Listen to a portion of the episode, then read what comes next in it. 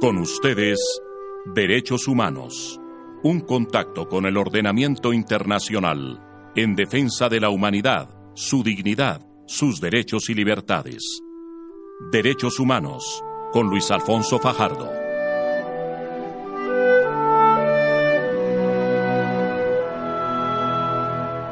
Derechos Humanos en la voz del derecho. Hoy, la crisis humanitaria más grande del mundo. El titular parece sacado de los tiempos de la Segunda Guerra Mundial y efectivamente hoy en la voz del derecho vamos a tratar un tema que ciertamente ha pasado desapercibido por los medios de comunicación, no solamente de Colombia, sino del mundo. El secretario general adjunto de las Naciones Unidas, Stephen O'Brien, aseguró la semana pasada que el mundo atraviesa la mayor crisis humanitaria desde 1945. Eh, O'Brien señaló que es la crisis humanitaria más grave desde la creación de las Naciones Unidas. Y esta noticia que debería ser titular en todos los medios de comunicación del mundo ha pasado desapercibida y los análisis son bastante pocos. ¿Qué está sucediendo en el mundo global? Un mundo rico, tecnológico, un mundo que ha logrado superar las barreras, pensábamos hace poco, del hambre, de la exclusión, de la guerra. Este mundo al cual nos enfrentamos hoy es el mundo de la crisis humanitaria. Y quisimos dedicar este programa de hoy justamente para mirar las coordenadas de análisis de qué está pasando no solamente en el mundo, sino en los cuatro países que el señor Stephen ha señalado como los más graves. Medio mundo está en crisis humanitaria, sin embargo cuatro países están sufriendo la peor crisis humanitaria en los últimos 60 años. María Camila, ¿cuáles son esos países y qué dijo el señor O'Brien frente al tema de esta crisis, la mayor crisis humanitaria del mundo? Bueno, doctor Fajardo, O'Brien especificó que la situación más grave es la que tienen más de 20 millones de personas que se enfrentan a la inanición o la hambruna en cuatro países, que son Yemen, Sudán del Sur, Nigeria y Somalia. Eh, el, el, jefe de ayuda humanitaria de Naciones Unidas especificó que los esfuerzos mundiales colectivos y coordinados no han sido mayoritarios y por eso la gente simplemente va a morir de hambre, muchos sufrirán y morirán de enfermedad. Este llamado se une con el que hizo el Fondo de Naciones Unidas para la Infancia, UNICEF, que advirtió que, que 1.4 millones de niños podrían morir por falta de alimento este año eh, revelaron que la ONU solo ha recibido 90 millones de dólares hasta el momento, a pesar de las promesas de varios estados, y que se requieren son 4.400 millones de dólares para evitar el desastre, según O'Brien. Y son cifras que realmente no tienen eh, mayor eh, implicación en las economías del mundo. Leíamos el año pasado de los gigantescos ingresos de los países más ricos, las economías más ricas del mundo, que tienen ingresos per cápita como Qatar, Luxemburgo, Singapur, Noruega, Brunei, Estados Unidos, que superan los 170 mil dólares, mientras países como Nigeria, como Burundi, cuyos ingresos son menores a 200 o 300 dólares por persona.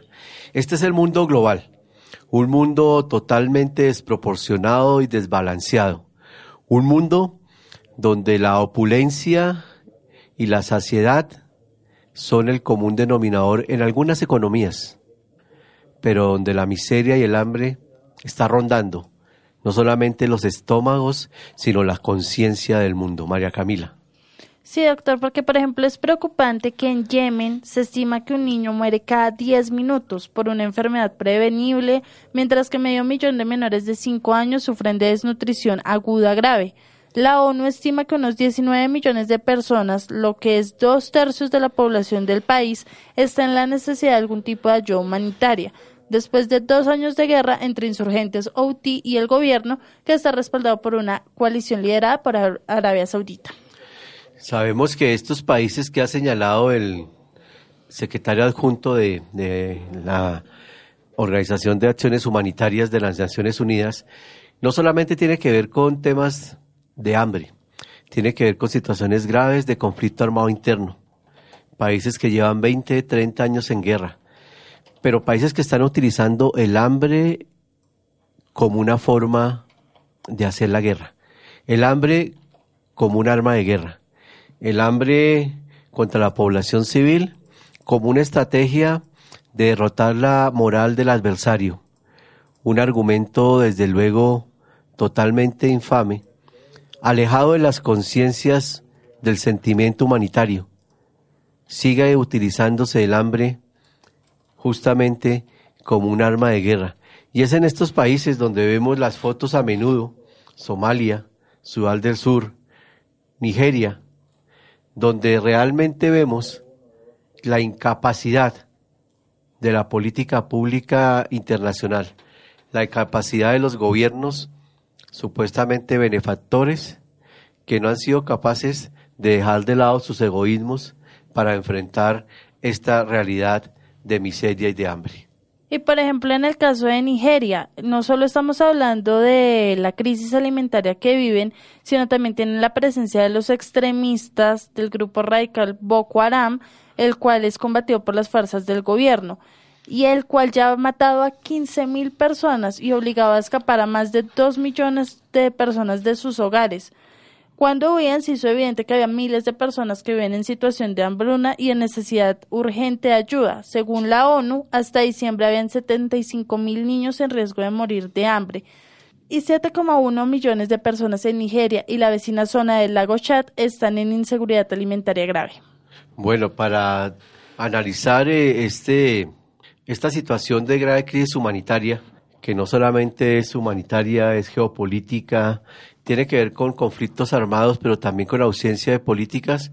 Vamos a invitar a, al analista internacional Víctor de Currea Lugo, que además es profesor de la Universidad Nacional y que como experto internacional ha recorrido muchos de estos países, ha sido analista de estos conflictos y justamente queremos eh, invitarlo a la voz del derecho para que nos ayude a analizar las coordenadas de esta crisis humanitaria de acuerdo a las Naciones Unidas, la más grave de los últimos 60 años.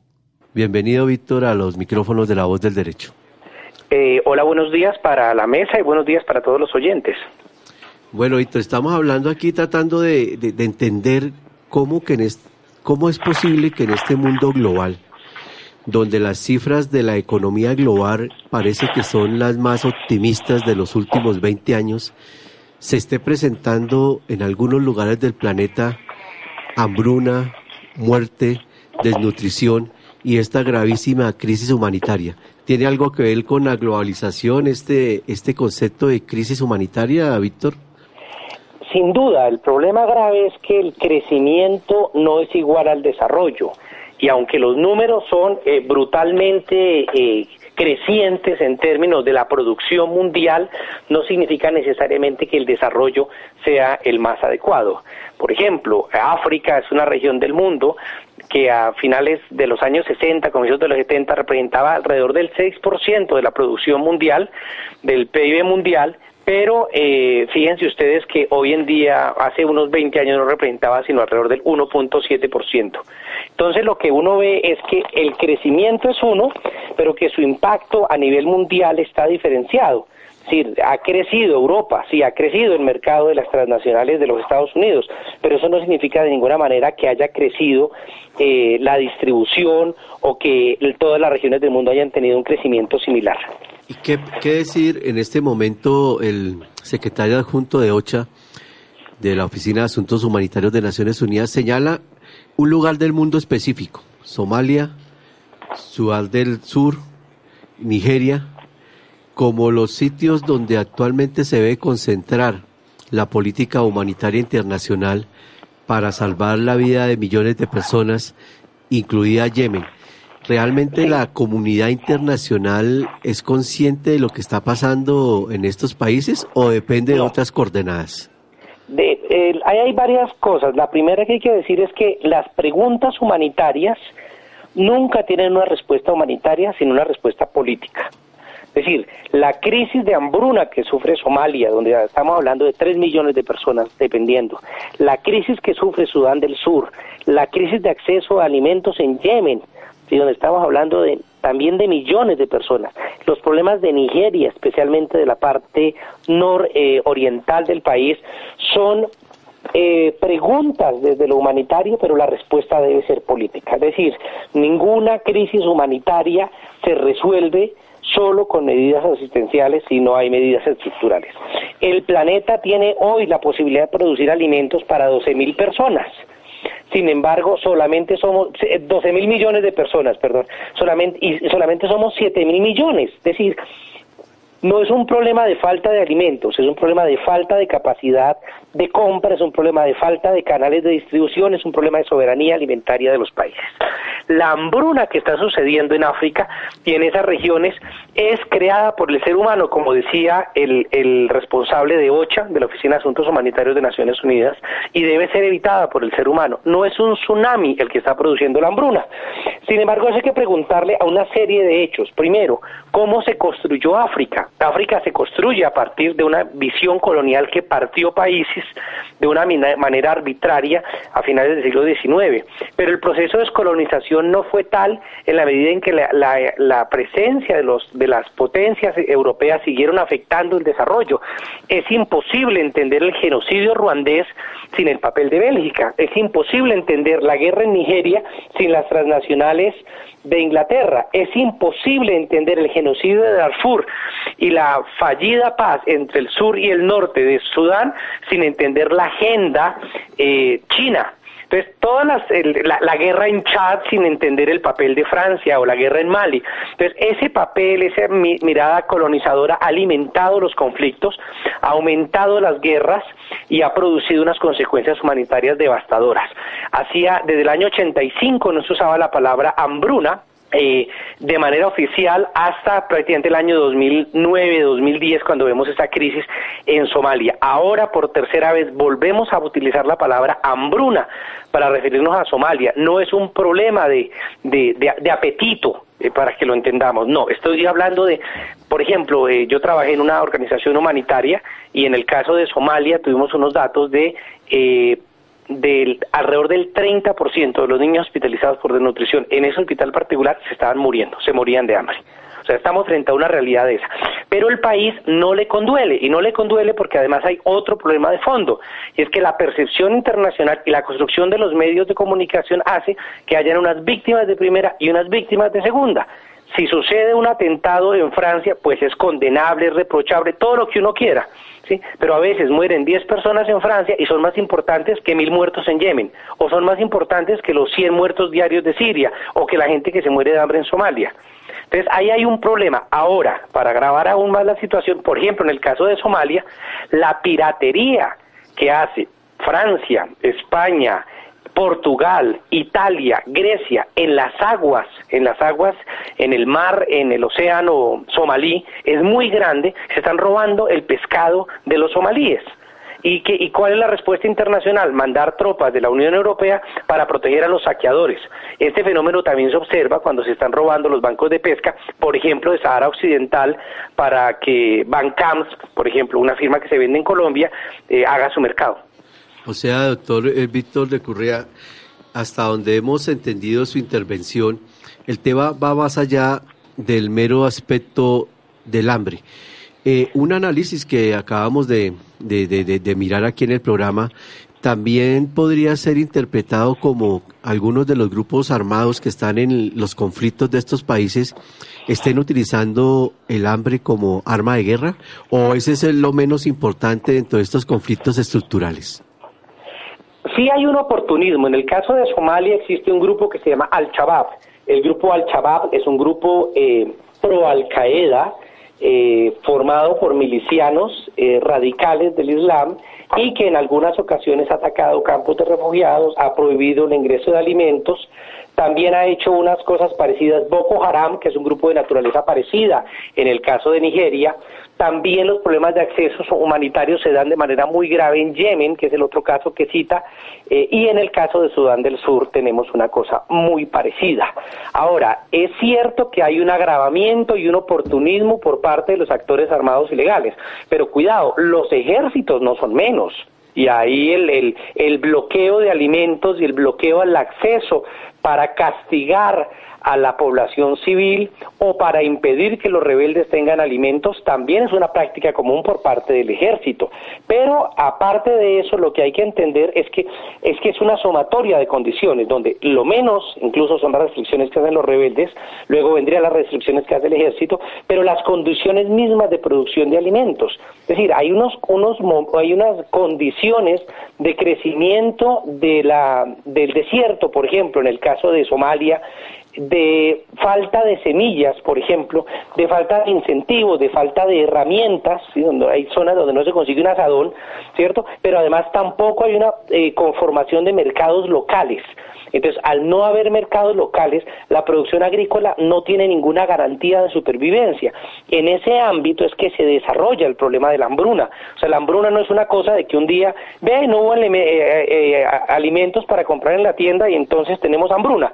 No es una cosa así, sino que es la respuesta de unas eh, detonantes puntuales, pero lo más importante es de una estructura de ausencia de soberanía alimentaria. Y esa ausencia de soberanía alimentaria es la que hace que la gente no pueda acceder a los, a los, eh, a los alimentos. Eh, nuestra periodista María Camila Hidrobo le va a formular una pregunta, doctor Víctor. Doctor Víctor, ¿qué se puede hacer para que los países en realidad cumplan su compromiso de entregar todo el dinero que se había pedido por parte de la ONU para poder evitar este desastre que está inminente? el, el, eh, la ayuda humanitaria por vía de las Naciones Unidas es útil, pero repito, no es la respuesta última. Eh, lo que hay que hacer es llevarle más comida a los somalíes o pagarle los camellos que venden en el mercado internacional a un mejor precio. La respuesta que hay para eh, Sudán del Sur es que las regalías del petróleo que compra China sean dadas realmente a las comunidades o mandar a unos socorristas que vayan y atiendan a la gente con hambre. Es decir, el problema es estructural. Problema no es como, a ver, el sistema internacional es el mismo sistema internacional que está pidiendo ayuda para atenderlo, pero es el mismo sistema internacional que con las leyes del mercado está aplastando cualquier modelo económico o de, o de, o de mm, sostenibilidad en términos del Estado social en esos países. Reconocía el profesor Joseph Stiglitz que el Fondo Monetario Internacional prometió acabar con las filas en los hospitales de Tanzania y Burundi. Y dice él irónicamente que lo logró porque con los precios que se establecieron por la privatización de los servicios de salud ya ni siquiera la gente iba a hacer fila porque no podía pagar. Es decir, el problema tiene que ver con salidas estructurales. Por ejemplo, fíjese usted la cantidad de tierras que está comprando Noruega, un país muy amante de la paz, pero hay compañías noruegas, chinas, francesas, que están comprando hectáreas y hectáreas de tierra en África para la producción de biocombustibles, por ejemplo, absolutamente contrarios a la soberanía alimentaria. En Etiopía, yo estuve trabajando en Etiopía con otra ONG humanitaria y ahí nos encontramos que la producción de aceite de ajonjolí era más importante que la producción de comida, porque las políticas del Fondo Monetario Internacional les obligaron. Y acuérdese que el Fondo Monetario hace parte también de esa comunidad internacional. Entonces, por un lado es eso. Lo segundo, en el caso de Naciones Unidas, llama la atención que yo defiendo la labor de OCHA, me parece que en Naciones Unidas hay gente, instituciones muy serias, hay niveles muy comprometidos, pero por el otro lado está el Consejo de Seguridad, cuyos cinco miembros permanentes, Francia, Estados Unidos, Reino Unido, China y Rusia son responsables de la venta del 90% de armas en el mundo. Es decir, la organización llamada a decidir la paz y la seguridad internacional en el mundo son los mismos que venden el 90% de las armas para que nos matemos. Esas, con esas paradojas es que nos enfrentamos cuando hablamos de cómo resolver las causas de los conflictos. ¿Cómo entender, doctor eh, Víctor? Eh, estamos mirando las cifras, un ingreso per cápita como el de Qatar de 103 mil 103 mil dólares por persona a 300 o 400 dólares por persona, por ejemplo, en la República, en la República, República Democrática del Congo. Claro, la geopolítica del mundo implica que mientras que unos países se hacen más ricos, no se hacen más ricos porque generen necesariamente más riqueza, sino porque hay alguien que necesariamente tiene que volverse más pobre. Es decir, la riqueza de unos en este mundo global pueden necesariamente implicar la pobreza del resto de la población del mundo. Hay categorías que cuando uno las usa corre el riesgo de ser llamado viejito moderno, pero pues, porque la, modernidad ya le huele a gente a, dinosaurio con el, el auge de la posmodernidad, del relativismo cultural y del todo vale y de todas las explicaciones locales, pero yo soy de esos viejitos modernos, bueno, no soy tan viejito, pero sí soy moderno, para decir lo siguiente, la categoría de plusvalía, esa de la que el viejo Marx hablaba, pues guardando proporciones se sigue dando, es decir, uno no se enriquece porque haga las cosas bien, sino porque empobrece a otro. Entonces, así como decía el viejo Marx, que los burgueses se enriquecen gracias a robarse el trabajo y la plusvalía de los obreros, pues aquí se da un fenómeno internacional de esa magnitud. Los países no se están haciendo ricos porque trabajen fuerte y de manera eh, honrada, sino porque también se aprovechan de las debilidades del mercado de otros. Por ejemplo, el Congo está jodido en parte, y perdónenme la palabra, pero es que no se puede definir con una palabra más suave, en buena parte por los precios tan miserables que pagan frente al cacao, con el cual Suiza hace unos chocolates que vende muy caros. Pero lo mismo podemos decir del coltán, de las maderas, del diamante. Si uno revisa África, África sigue siendo prácticamente un almacén, un, eh, supermercado de materias primas profundamente baratas para los países que se enriquecen con su comercio. Tendríamos entonces, eh, doctor eh, Víctor, una solución a mediano y a largo plazo o definitivamente este tipo de economías como los cuatro o cinco países que ha señalado el secretario adjunto de OCHA no tienen una solución a corto plazo. Es decir, ¿cuál sería la estrategia? Sabemos que la doble moral de los estados implica unos discursos sobre la humanidad, sobre la democracia, pero luego unas políticas económicas que son abiertamente contrarias. ¿Cuál es la respuesta, la solución a estos países que están viviendo estas crisis humanitarias? A ver, el, eh, cuando cayó el gobierno de Siad Barre, el presidente de, eh, de Somalia, y Somalia se, se acaba como proyecto de Estado en el año 1991, la gente se hacía las mismas preguntas. De eso han pasado que yo soy bastante malo para las matemáticas, pero eso quiere decir 17 más 26 años, 26 años desde cuando se da la crisis de la caída del gobierno de Siad Barre en Somalia y la entrega de eso a, los señores de la guerra. En el caso de Yemen, desde el 2011, pero nos podemos devolver a la guerra de unificación de 1990 o, a 1978, en las peleas entre el sur y el norte de Yemen, cuando existía Yemen del norte y Yemen del sur. Y en el caso de Darfur, eh, perdón, de Sudán, nos podemos devolver hasta el año 1982, cuando los rebeldes plantean la inclusión de un gobierno centralista y autoritario y criminal como es el de Jartum, la capital de Sudán, o nos podemos devolver a 1956, las inequidades cuando se inventan un país llamado Sudán. Y vemos que en el caso de Sudán, vemos que históricamente en el caso de Nigeria, recordemos Nigeria, hay una hambruna en el año 1969 que fue la hambruna de Biafra es decir, estoy hablando del año 1969, del año 1956, estoy hablando de prácticamente hace 50 años, el fenómeno es, guardando proporciones, esencialmente lo mismo. Exclusión política, exclusión económica, violación de derechos humanos y hambrunas. No es un fenómeno nuevo, es un fenómeno que el mundo conoce. A pesar de que el mundo conoce, la pregunta mía es, ¿cómo se actuó frente a la hambruna de Somalia en el año 2011? No se actuó cómo se hambró frente a la masacre o el genocidio de Ruanda en el en el 1994 no se actuó o cómo se actuó frente a la hambruna de, de Biafra en 1969 no se actuó es decir, el problema es que nos encontramos frente a una realidad que el mundo conoce hace décadas y no se actúa. Entonces, en ese sentido, casi que el pesimismo es inevitable. Es decir, que simplemente como no son potencias, como no son eh, bueno, Estados Unidos, Francia, todos ellos, entonces el mundo simplemente les ha dado la vuelta, incluso otros países que tampoco es que tengan un gran poderío. Sí, definitivamente eso es cierto, pero además que hay otra cosa, y es que eh, el problema de ser montañero y ser del pueblo no es una característica de los colombianos solamente, es una característica de la humanidad. y la humanidad, ese sueño del ciudadano universal, de la visión universal que uno plantea desde los derechos humanos o desde, desde principios universales, no se da. Los suecos siguen pensando en Suecia, los daneses en Dinamarca los colombianos en Colombia. Ni siquiera pensamos en Colombia, pensamos en Bogotá, los de Bogotá y en Medellín, los de Medellín. Entonces, no logramos plantear ese discurso universal de democracia, de racionalidad. Por tanto, nada le preocupa a la gente que no toque su realidad inmediata que no toque su realidad concreta. Y como estos, eh, eh, estas grandes crisis no nos están pasando eh, de manera cercana, pues no hacen parte de las preocupaciones. Incluso en Colombia, en Bogotá, ni siquiera nos importan lo de Chocó. Y me, despido con, con este dato. Cuando yo trabajaba en Darfur, que trabajé varios meses en el genocidio de Darfur, tuvimos una zona donde teníamos una mortalidad infantil de 81 por cada mil habitantes. Aquí en el Bajo Baudó, en Chocó, eh, llegamos a tener una zona donde había una mortalidad infantil de 80 por cada mil habitantes, 80 niños nacidos vivos por cada mil, perdón, es, el dato, el, el indicador correcto, pero quiero decir, teníamos datos en Chocó, ¿sí? de mortalidad infantil de algunas regiones igualitas a algunos sectores de África, y sin embargo eso no nos importa.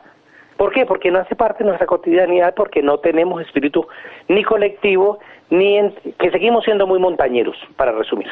Bueno, doctor Víctor, de todas maneras eh, seguiremos eh, pendientes de, de, esta, de esta crisis. Un poco algunos oyentes nos preguntaban, ¿y qué hacer frente al tema de la crisis humanitaria en África?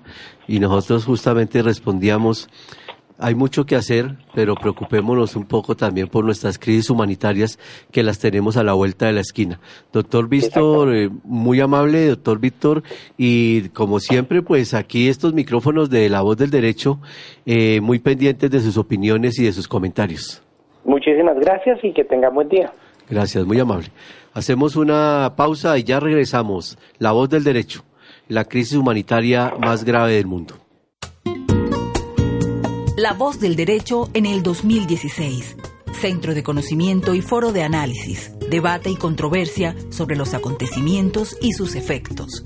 Programación especializada, documentada, crítica. La voz del derecho, una radio de temas y propuestas. La Voz del Derecho invita al primer evento internacional de educación positiva en Colombia este 28 de marzo en el Club El Nogal. Patrocinan Florecer, Instituto de Ciencias de la Felicidad, Universidad del Sinú y la Asociación Colombiana de Psicología Positiva. www.cienciasdelafelicidad.com www.asocoop.com si quieres estudiar Derecho o Administración de Empresas en el campus de más fácil acceso en la ciudad, te invitamos a que vengas a Unicinú Bogotá. Llámanos al PBX 629-0344 o visítanos en www.unicinubogotá.edu.co. Unicinú Bogotá, mística imparable. Escuchan la voz del derecho, con la música, los temas, los debates y las noticias.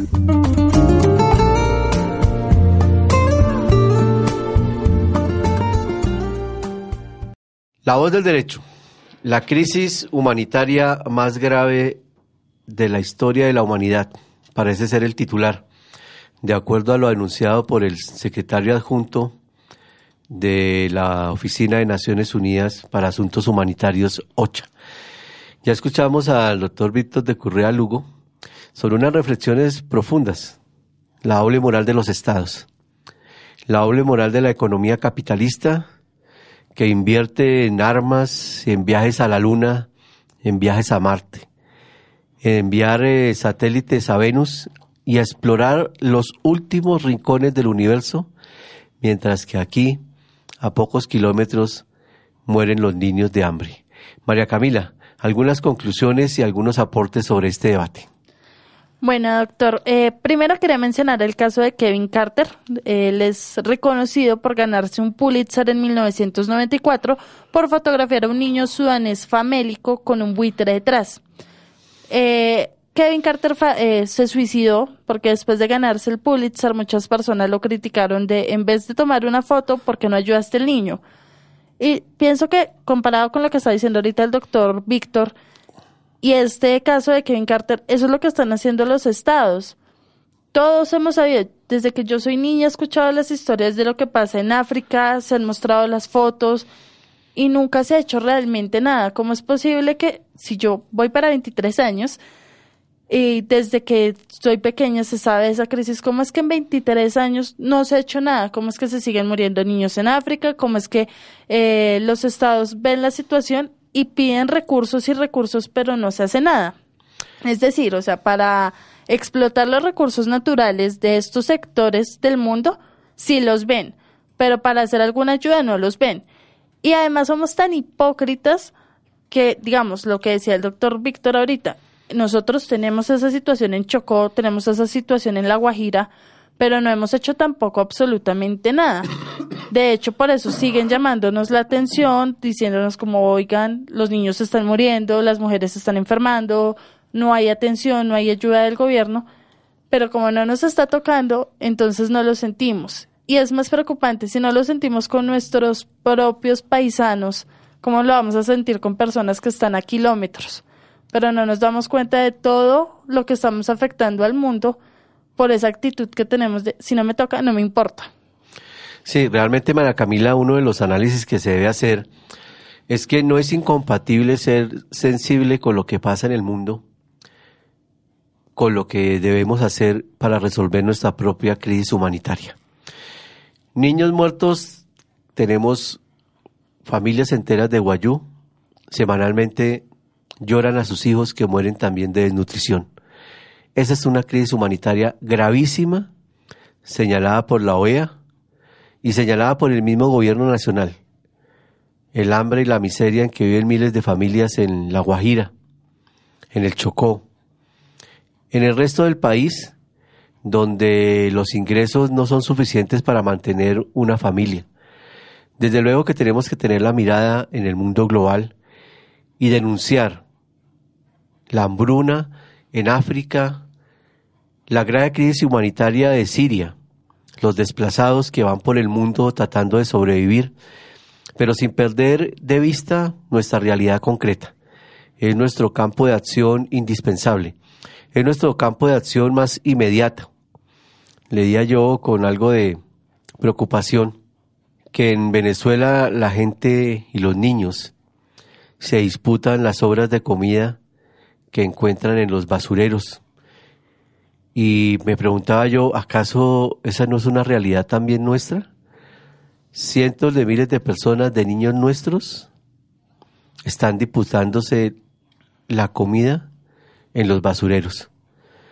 Fotos de Doña Juana, el basurero más grande de Bogotá, muestra esta realidad, pero pareciera que los medios de comunicación nos quieren convencer y nos quieren convencer que solamente sucede en Venezuela. No, también sucede en Colombia y sucede de una manera gravísima. ¿Por qué los medios intentan llevar la mirada hacia otro país cuando en realidad tenemos tantas tareas pendientes humanitarias acá en Colombia? Algunas conclusiones, María Camila, sobre este programa de la crisis humanitaria más grave del mundo, la que estamos viviendo actualmente. Mm, es difícil porque realmente se necesita es como el compromiso de los estados, pero volvemos a caer en ese la doble moral que hay en el estado y no solo en este, sino en todos. Pero sí es como un llamado de atención, como dejemos de simplemente leer los informes de la ONU o de ponerlos en el titular 10, 15 minutos para realmente sentarnos a pensar qué se puede hacer, qué se puede ayudar, cómo se pueden solucionar cosas. Creería yo, hablo desde la ignorancia realmente, que hay fundaciones o hay alguna manera en que podamos ayudar a estas personas, no solo dependiendo del Estado, porque es que también somos cómodos. Es como, no, pues si el Estado no hace nada, yo no puedo. Y pues si digamos no podemos ir a ayudar a, la, a las personas de Siria o a las personas de Sudán, sí podríamos ayudar al menos acá en nuestra propia ciudad sí podríamos dejar de ser tan indiferentes con el dolor del prójimo, diría yo. Bueno, ya tendrán que venir iniciativas como de los grandes artistas, conciertos a favor de Somalia, Nigeria, Sudán del Sur y Yemen. Pero también sería interesante, y creo que es algo que tendremos que hacer, preguntarle a nuestro gobierno colombiano ¿Qué estaba aportando para resolver la crisis humanitaria? Colombia ha sido beneficiaria de primera línea de, de las ayudas humanitarias de muchos países industrializados. No es hora de, una vez consolidado nuestro proyecto de paz, comenzar a devolver toda esa asistencia humanitaria que nos dieron oportunamente y justamente sean estos países como Somalia, Nigeria Sudán del Sur y Yemen los beneficiarios de esta cooperación. La voz del derecho, derechos humanos, hoy la crisis humanitaria más grave del mundo. Hasta pronto. Escucharon Derechos Humanos, un contacto con el ordenamiento internacional en defensa de la humanidad, su dignidad, sus derechos y libertades. Derechos Humanos, con Luis Alfonso Fajardo, una presentación de La Voz del Derecho.